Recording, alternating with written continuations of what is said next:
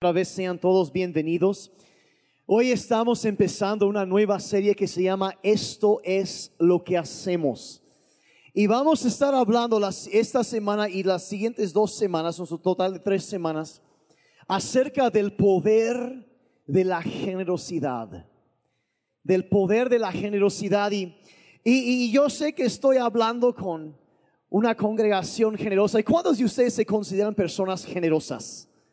Generosas. Algunos, otros sí, otros no. Y, y, a veces este, queremos ser como iglesia, queremos ser personas que tocamos la vida de otros con lo que podríamos llamar generosidad irracional.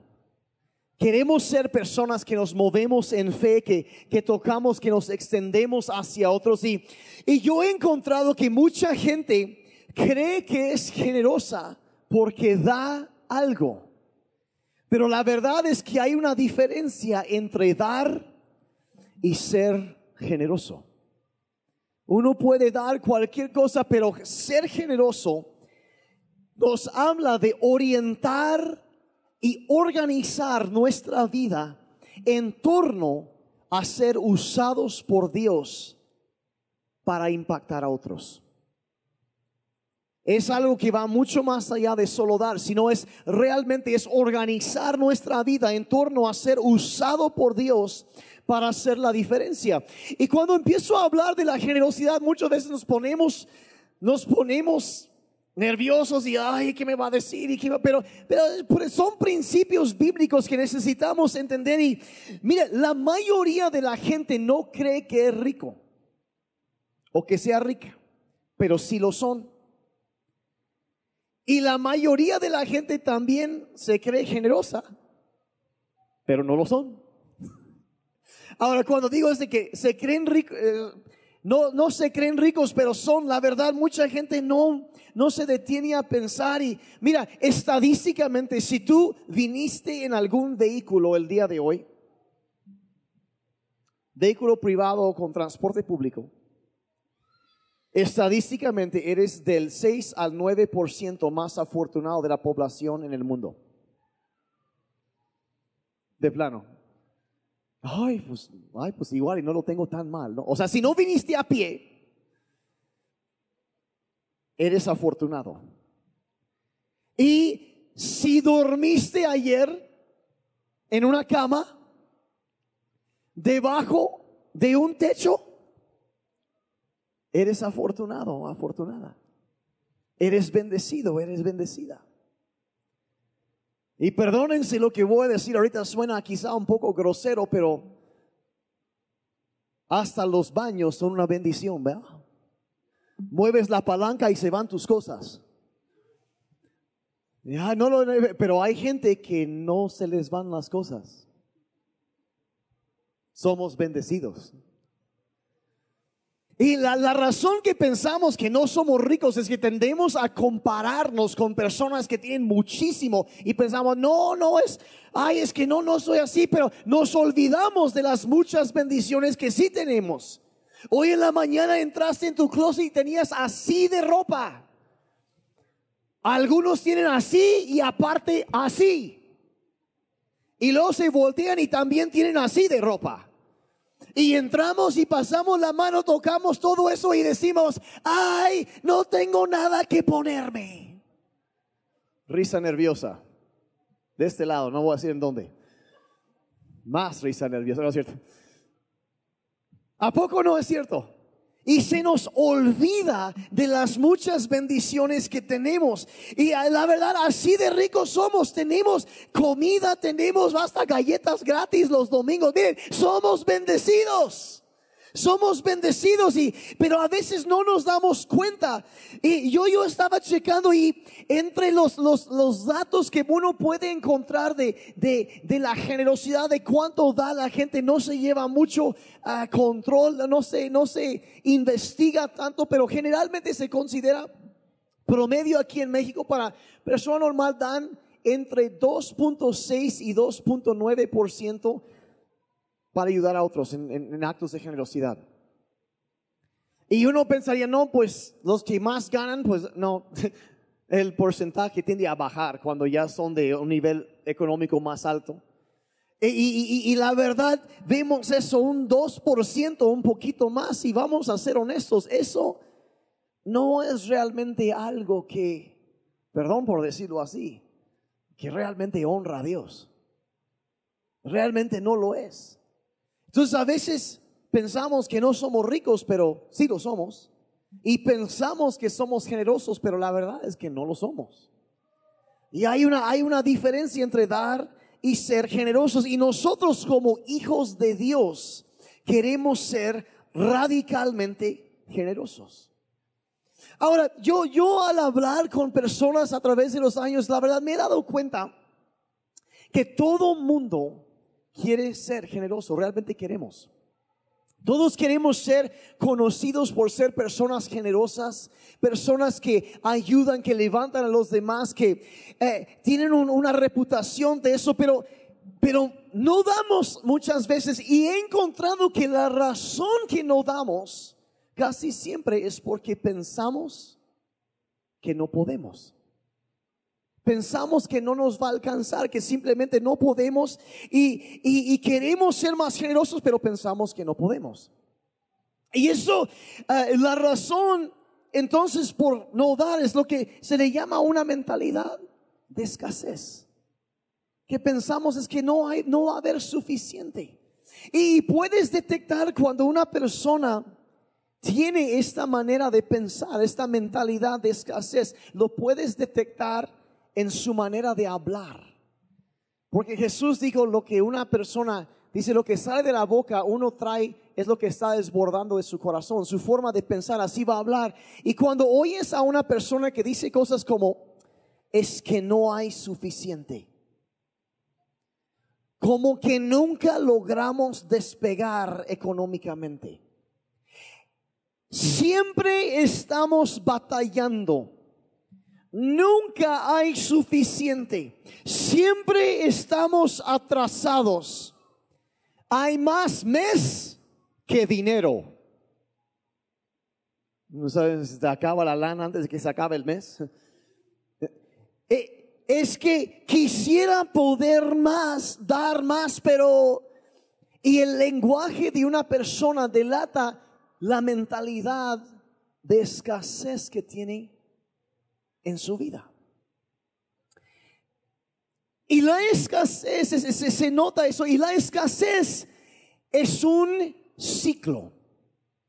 Podemos entender que, que Dios provee todo. Si me pueden ir a la, podemos ir a la siguiente diapositiva, por favor. Vemos que en toda nuestra vida Dios es quien provee. Todo lo que tenemos es algo que Dios ha provisto para nosotros. Y hay personas que dicen, ay, no, no, no, no estoy de acuerdo. Yo trabajé, su de la gota gorda, me lo gané.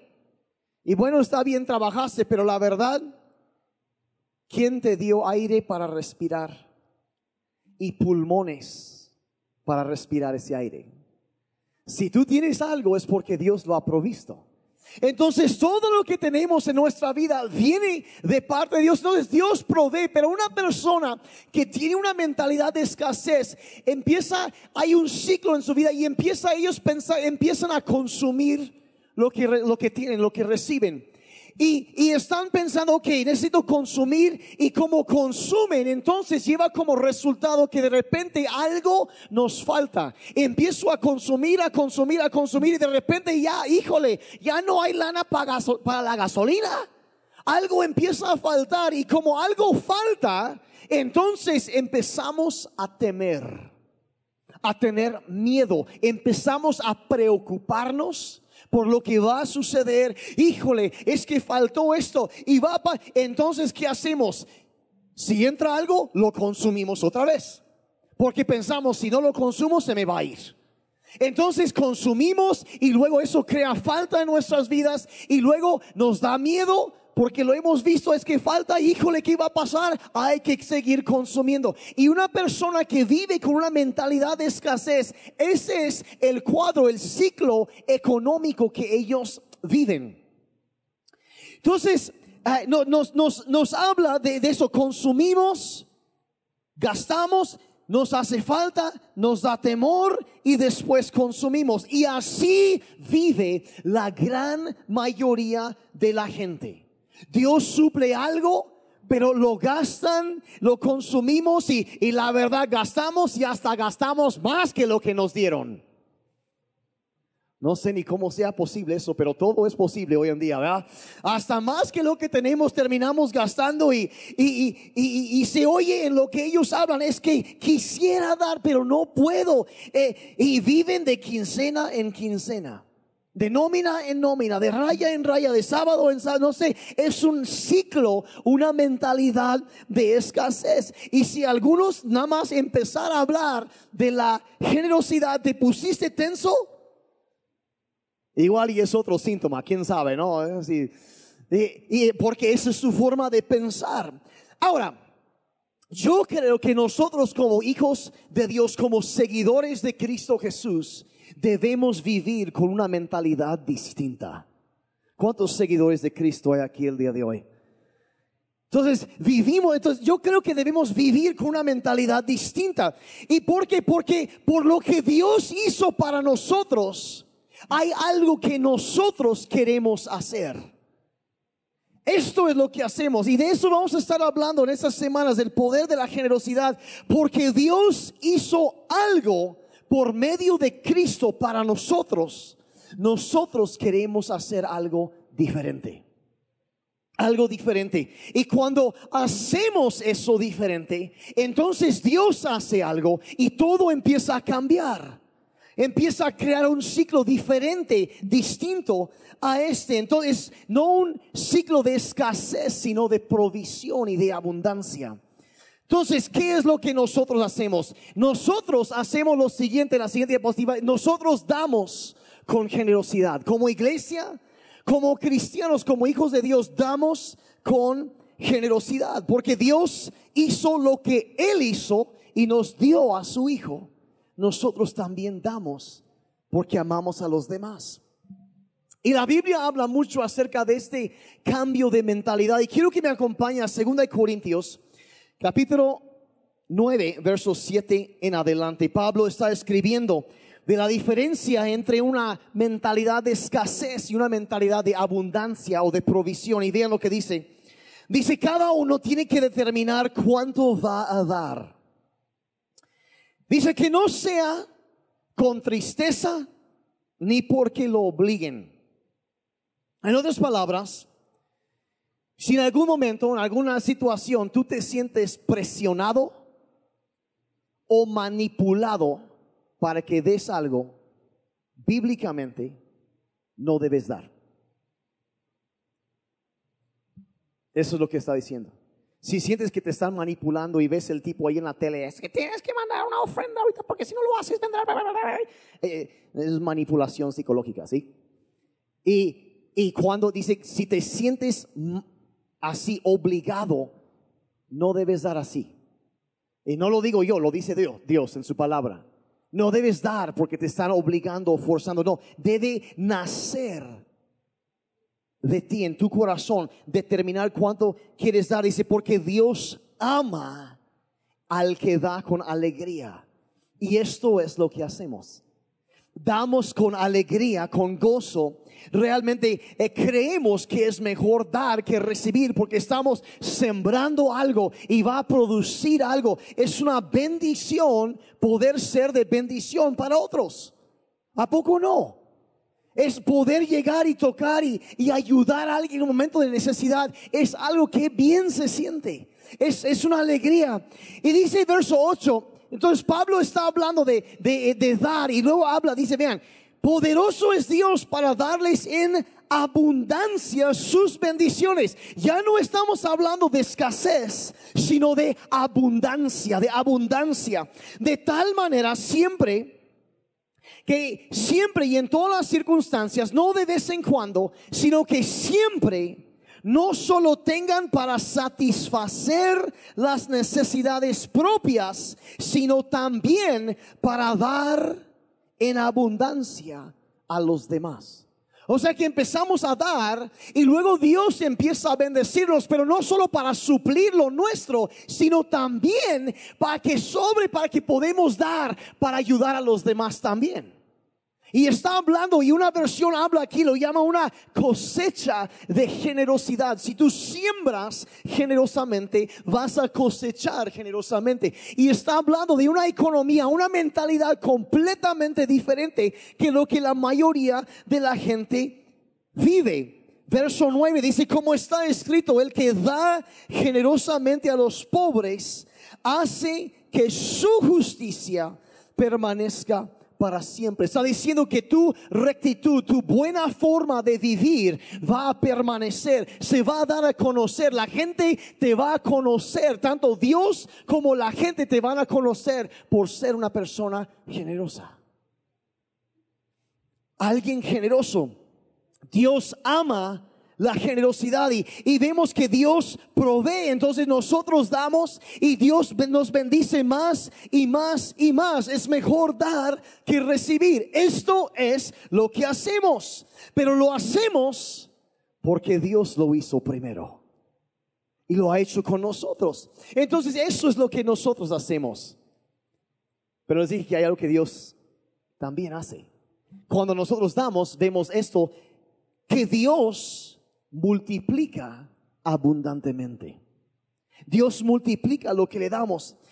Sigue el pasaje, dice, porque así como Dios le da semillas al agricultor y también le da el pan que lo alimenta, o sea, está diciendo, ¿sabes que Dios proveerá para que estés sembrando algo, pero también el pan que necesitas para comer. Tanto para sembrar como para tus necesidades, Dios lo va a suplir. Dice, así Él mismo les proporcionará abundantes cosechas. ¿Cuántos quieren recibir cosechas abundantes en su vida, en su negocio, en su trabajo? Quieren ah, como la mitad. Los demás quiero orar por ustedes ahorita al final porque algo está mal ahí. ¿Cuántos quieren recibir abundantes cosechas? La bendición de Dios en sus vidas. Ok, ya, ya estuvo mejor, ya como dos tercios, Ah, Dios lo, multiplica. Y, y, otra vez ya está hablando aquí de abundancia, no de escasez, sino de abundancia. Dice, para que ustedes, de nuevo, puedan ayudar a otros. Dios nos bendice para que seamos bendición. Verso 11, sí, Dios les dará a ustedes en abundancia, para que puedan dar en abundancia. O sea, te bendice para que puedas ser de bendición a otros. Y cuando eres bendición de, a otros, te va a bendecir todavía más. Es un ciclo que empieza a crearse. Dice, y cuando entreguemos las dádivas de ustedes a los que las necesitan, prorrumpirán en acción de gracias a Dios. Entonces está hablando aquí de una mentalidad, un sistema económico completamente distinto a esta idea de escasez que tanto muchos viven. Entonces vamos a la siguiente diapositiva. O sea, eso fue lo que vimos que Dios provee. Y luego los que tienen esa mentalidad de escasez, ese ciclo, consumen y luego algo falta y luego tienen temor y entonces consumen y es un ciclo constante. Pero hay otra, otra opción y lo que Dios nos habla es eso, que lo primero es que nosotros damos. Damos, empezamos a pensar, no, no hacia adentro, sino hacia afuera. Cuando Dios nos bendice, le damos, o Dios provee para nosotros, damos a Él, devolvemos el 10% de lo que Él nos dio. O sea, el diezmo. El 10% a Dios, a su obra, como un acto de adoración, de Señor, reconozco que esto viene de ti, te agradezco porque tú has provisto por mí, por mi familia, y esto en un acto de adoración, te lo voy a dar a ti. Damos primero a Dios porque Él nos dio a nosotros. Y luego Dios toma lo que le dimos y lo multiplica. Eso es lo que sucede cuando le das algo a Dios. Él empieza a multiplicar. ¿Y qué es el resultado cuando Dios multiplica eso? Vemos que se crece y nos damos y empieza a crecer nuestra fe. Y como empezamos a creer en las promesas de Dios, entonces damos. Y Dios sigue proveyendo y damos y Él lo multiplica y crece la fe y cada vez es un ciclo ya de abundancia, no de escasez. Pero fíjense, lo mismo Dios provee, pero lo que hace la diferencia es cómo respondemos a la provisión de Dios. Si vamos a vivir y pensar con una mentalidad de escasez, o si vamos a empezar un nuevo ciclo de abundancia, de provisión en nuestras vidas. Empezamos a ver cómo Dios interviene y, se quita el temor, se empieza a quitar esa mentalidad de escasez y, y empezamos a adorar a Dios con el diezmo. Ahora, ¿qué hace el diezmo? Pues hace muchas cosas, pero si fuéramos a resumir aquí, podríamos decir que el diezmo rompe el ciclo de la escasez y crea un nuevo ciclo de provisión. Como lo vieron en la diferencia en estos dos dibujos. Eso es lo que hace. Ahora algunos, bueno, ¿qué es el diezmo? El diezmo es simplemente de 10, 10% de lo que nosotros recibimos lo devolvemos a Dios. Es el primer 10%. El primer 10%. Antes de todo lo demás se lo damos a Dios en un acto de adoración. Se lo damos a Él y eso nos cambia a otro ciclo en la vida. Ahora, hay gente que dice, no, es que eso no es para hoy en día, que estamos en el Nuevo Testamento y algunos dicen, eh, que no, que era el Antiguo Testamento. La verdad, el diezmo llegó cientos de años antes que la ley. Y en varias ocasiones Cristo lo confirmó en el Nuevo Testamento y también el libro de Hebreos se confirma. Es para hoy en día, es una cosa, es, es una manera de adorar a Dios, es un acto de adoración porque amamos y honramos a Dios, le devolvemos el 10% de nuestros ingresos. Y Qué serios están. Están. Uh, empezaste bien, pero como que ya no me gustó eso. Mm. Les quiero dar tres pensamientos acerca del poder del diezmo. Lo primero es esto, que el diezmo nos enseña a poner primero a Dios. Nos enseña a poner primero a Dios en Deuteronomio 14, 23. Dice así, el propósito de los diezmos es que aprendas a poner a Dios siempre en el primer lugar de tu vida. Eso es lo que la Biblia dice. Ahora, yo sé que algunos a esas alturas están pensando, ay, ¿para qué no me quedé dormido hoy? Me hubiera quedado dormido porque no, no, no, lo que compartió Jeremy, eso estuvo más bonito. Y ahí nomás regresa el pastor Daniel y no, hombre, eh, y, ay, qué incómodo, y ay, no quiero, y, y, y, están, y, luego se quedan pensando, bueno, mira, está bien, hablas de eso ya, pero si yo para hacer eso y dar el primer 10% a Dios, yo tendría que reorganizar toda mi vida. Y exactamente, eso es lo que estoy diciendo, de poner a Dios en primer lugar. A veces tenemos la idea que tenemos que acomodar a Dios en algún punto en nuestra vida, cuando la verdad es necesitamos acomodar nuestra vida en Dios. Y el diezmo te enseña a poner a Dios en primer lugar. Y, eh, y ay, es que tendré que dejar de, de, de hacer esto, aquello. Sí, exactamente. Ay, no, no, no, no, está complicado, no, no, para poder dar eso tendría que tomar un paso enorme en fe en mi vida. Exacto. Camina en fe, toma un paso en fe. Miren, mira, eso es exactamente de qué estoy hablando. Mira, se necesita fe para dar primero a Dios. No se necesita de fe dar hasta lo último a Dios. Que hay mucha gente que, ay, bueno, pues ahí vamos y si sobra algo, pues ahí le va a Dios a ver qué. Eso no es fe. Eso no es lo que mueve la mano de Dios. La Biblia dice que es imposible agradar a Dios. Sin fe es imposible agradar a Dios.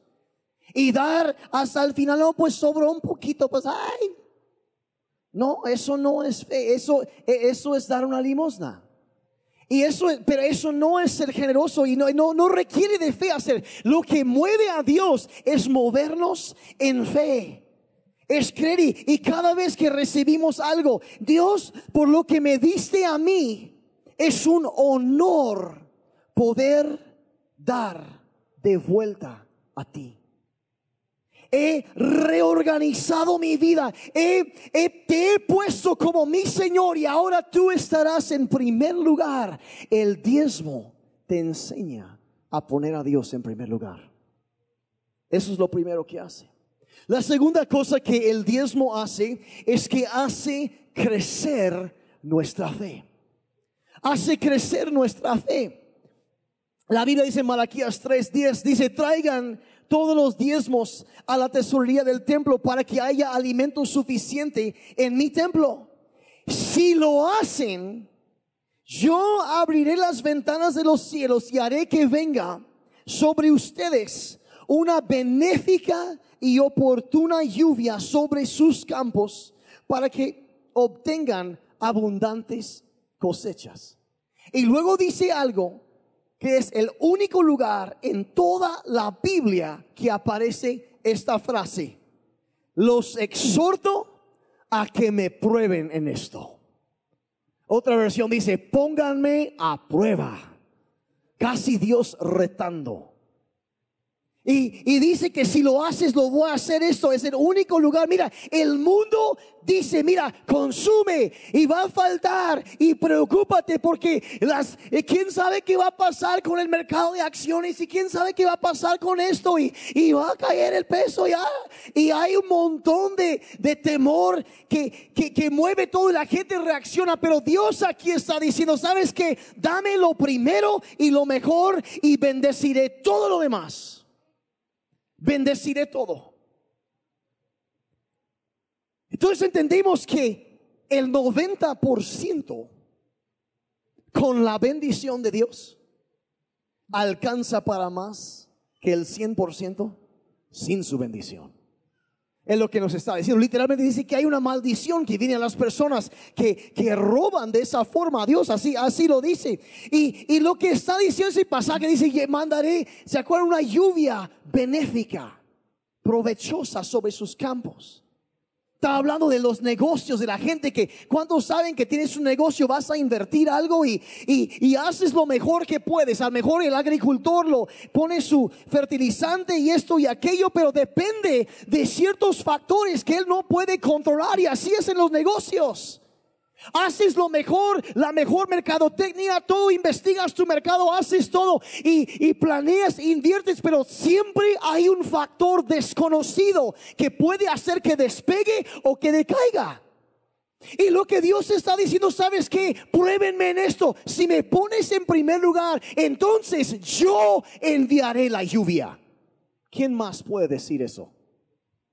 Él se encargará de aquello que tú no puedes controlar y hará que crezca lo que tú has sembrado. Pero tienes que probarlo. Tienes que probarlo. Eh, ahora yo voy a contar algunas historias aquí. Mi esposa me pidió que no contara esto, así que, pero ya le pedí perdón, le dije que lo voy a hacer de todas formas. Ya me perdonó. Sembré eso de, de, de perdóname, es más fácil conseguir perdón que permiso, ¿verdad? Entonces, bueno, no vayan a citar en cuanto a eso, por favor. Yo me acuerdo cuando mi, esposa es hija de pastor y, yo soy hijo de misioneros. Y, nuestros papás, así por separado, nos enseñaron desde chiquitos la importancia de darle el diezmo a Dios. Y, y, yo me acuerdo, si me tocaba un dólar de domingo, diez centavos, y cómo me costaba trabajo, voy a decir la verdad, no, o sea, la verdad me costaba trabajo. Porque decía, lo que quiero comprar cuesta un dólar, pues no.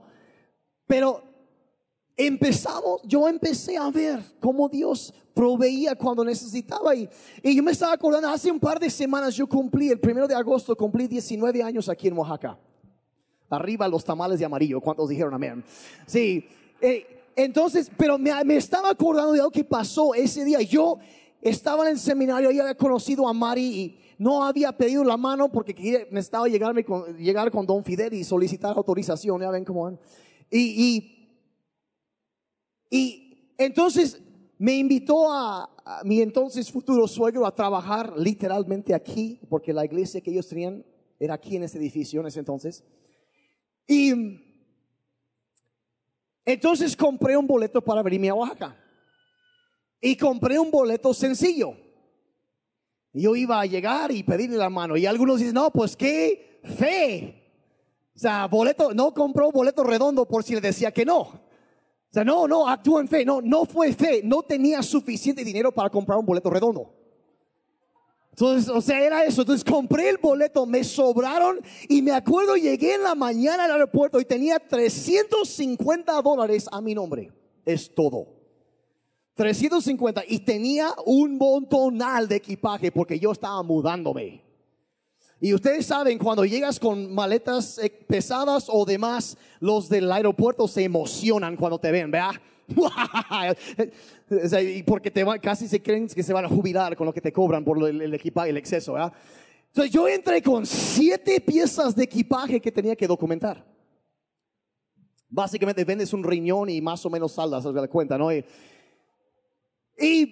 entonces llegué y les dije, me dijeron que iba a ser 50 dólares por paquetes. Yo podía mandar uno gratis y lo iba a pagar por seis. Y me dijeron, sí, bueno, el primero es 50, el segundo son 100, el tercero son 200 y así sucesivamente. Y yo, digo, yo no tengo ese dinero. Así, no, es que yo hablé, porque había hablado antes, me dijeron 50 dólares la pieza. Entonces por fin lo autorizaron. Hagan ustedes la matemática. 6 por 50 son 300. Entonces, 300 dólares, me subo al avión para irme de viaje para pedirle la mano a la mujer de mis sueños con 50 dólares a mi nombre. No sé si eso fue feo o otra cosa. Llego a Oaxaca, recojo mis cosas, vengo saliendo ahí de las puertas en el aeropuerto y en eso viene corriendo un agente de aduanas y me dice, joven, espérese. Y yo, oh. Yo soy músico. Traía varios instrumentos musicales, traía procesadores, traía todas mis pertenencias terrenales y, y dice, joven, usted lleva dos instrumentos musicales. Y yo, sí. Dice, solo puede entrar con uno, tiene que pagar impuestos del otro. Y yo, que Dios lo bendiga y lo tenga fuego lento. Ok, pues, ¿cuánto es?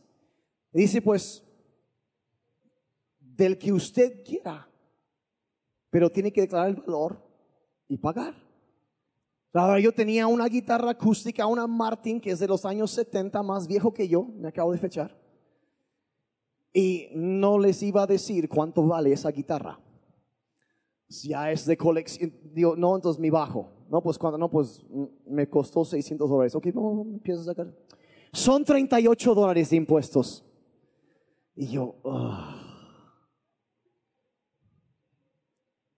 suelto al César lo del César. Salgo del aeropuerto a los brazos de mi amada con dos guitarras, siete maletas y 12 dólares a mi nombre. Algunos de los solteros están anotando. Pero acuérdense, eso con la bendición de Dios es más que suficiente. Y, empecé a trabajar, creo que la primera vez que me pagaron una quincena fueron mil pesos.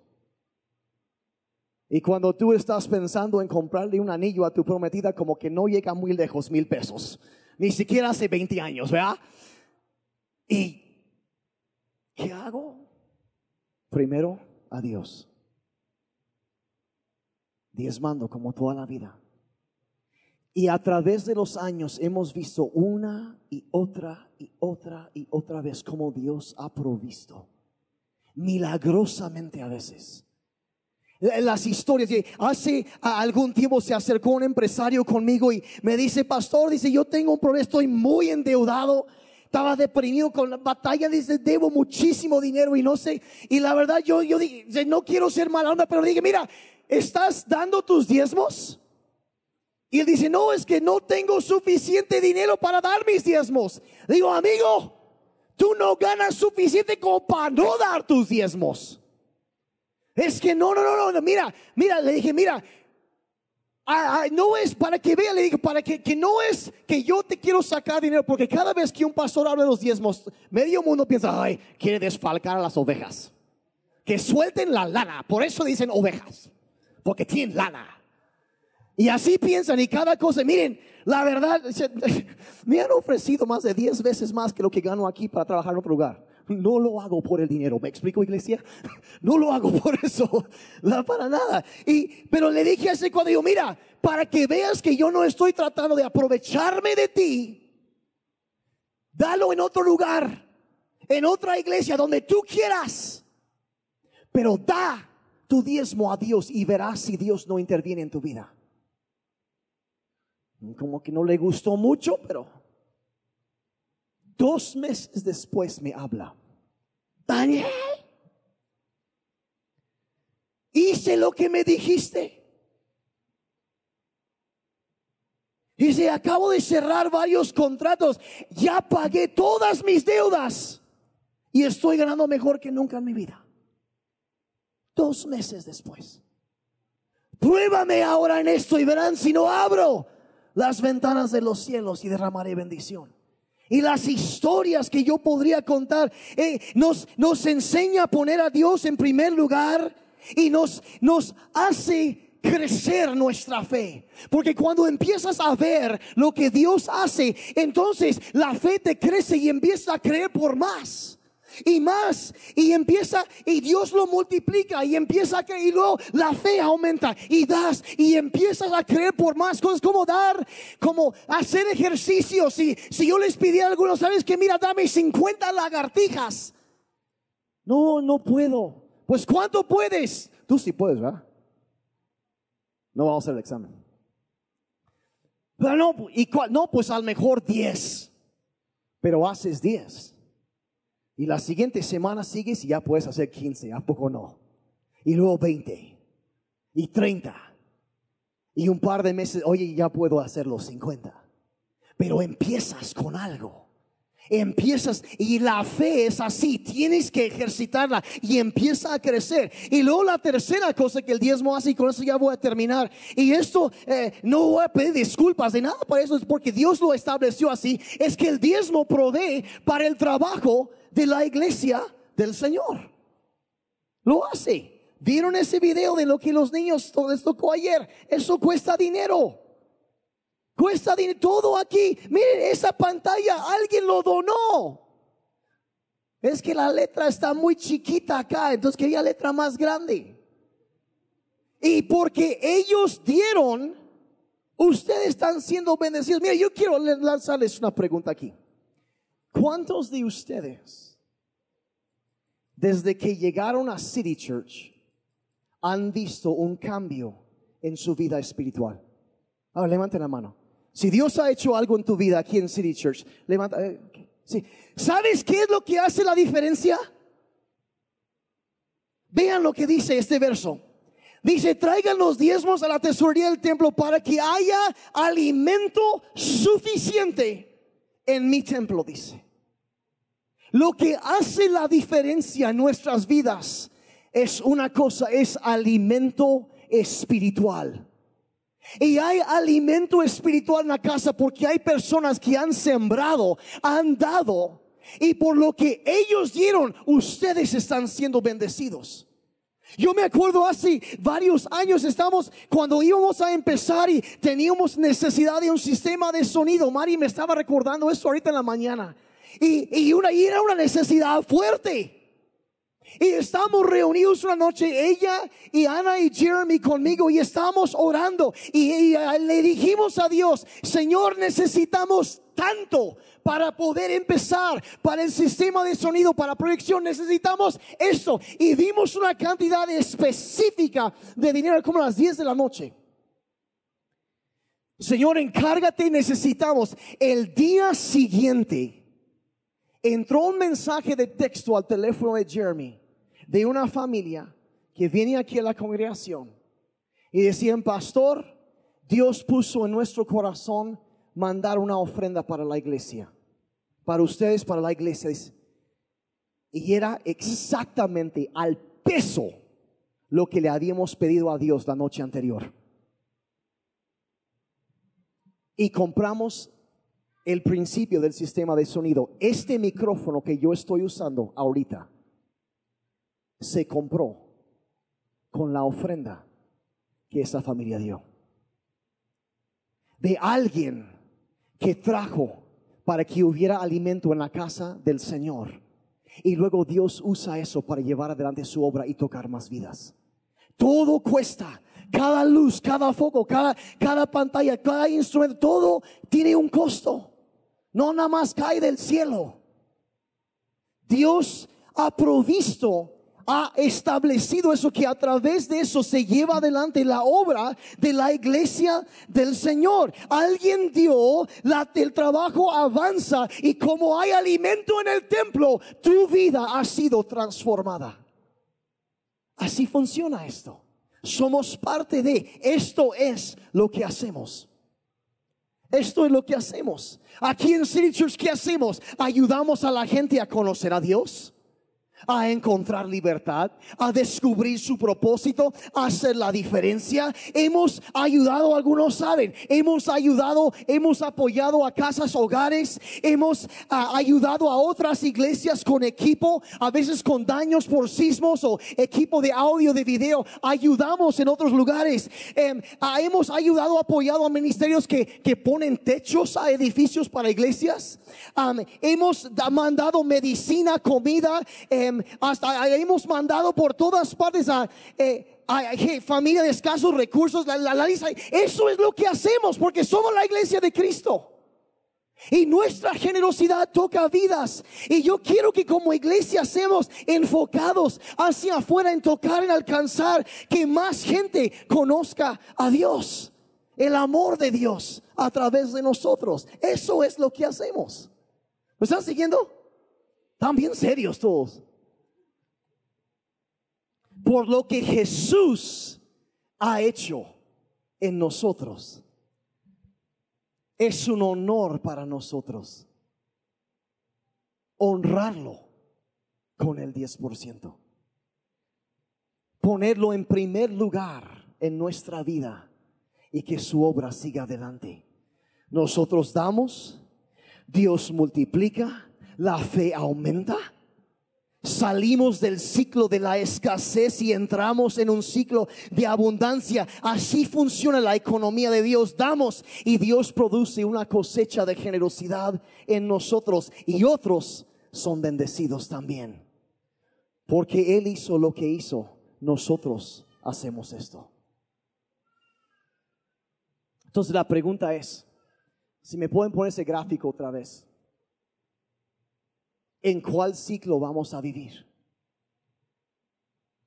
En escasez.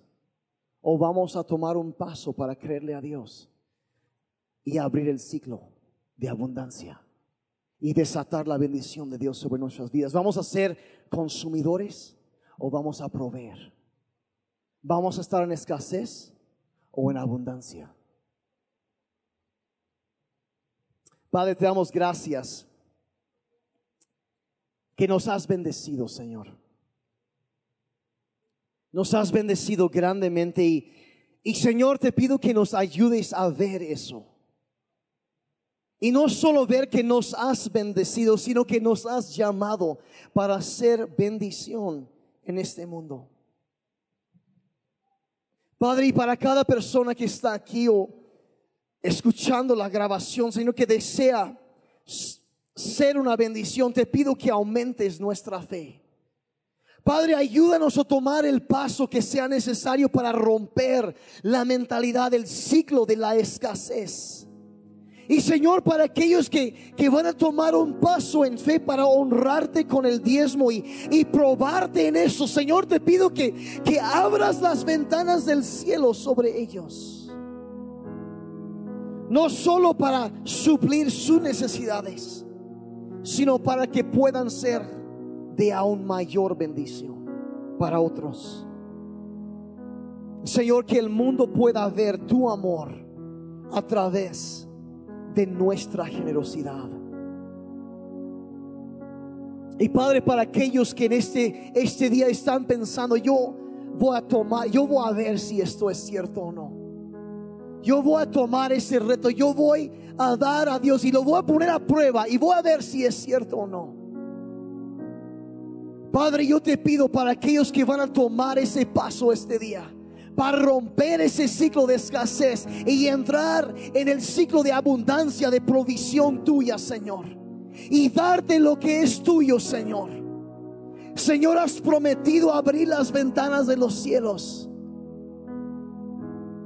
Señor, te pido que obres, aún como a este empresario sucedió, Señor, aún milagrosamente en sus vidas. Que ellos pueden ver, como dice más adelante ahí en Malaquías 3, en la diferencia entre los que sí y los que no, que, que se puedan marcar, que en el futuro ellos puedan regresar y decir, ese día fue lo que marcó el cambio en nuestra vida, donde empezamos a vivir según la economía de Dios, no la economía caída de este mundo. Apresúrate, Señor, a poner por obra tus promesas en sus vidas. Te lo pido en el nombre de Jesús. Y así con los ojos cerrados, yo debo decir una cosa más aquí. Eso es lo siguiente. Que quizá todo eso de hablar, de poner a Dios en primer lugar en nuestra vida, hay todavía otro paso anterior.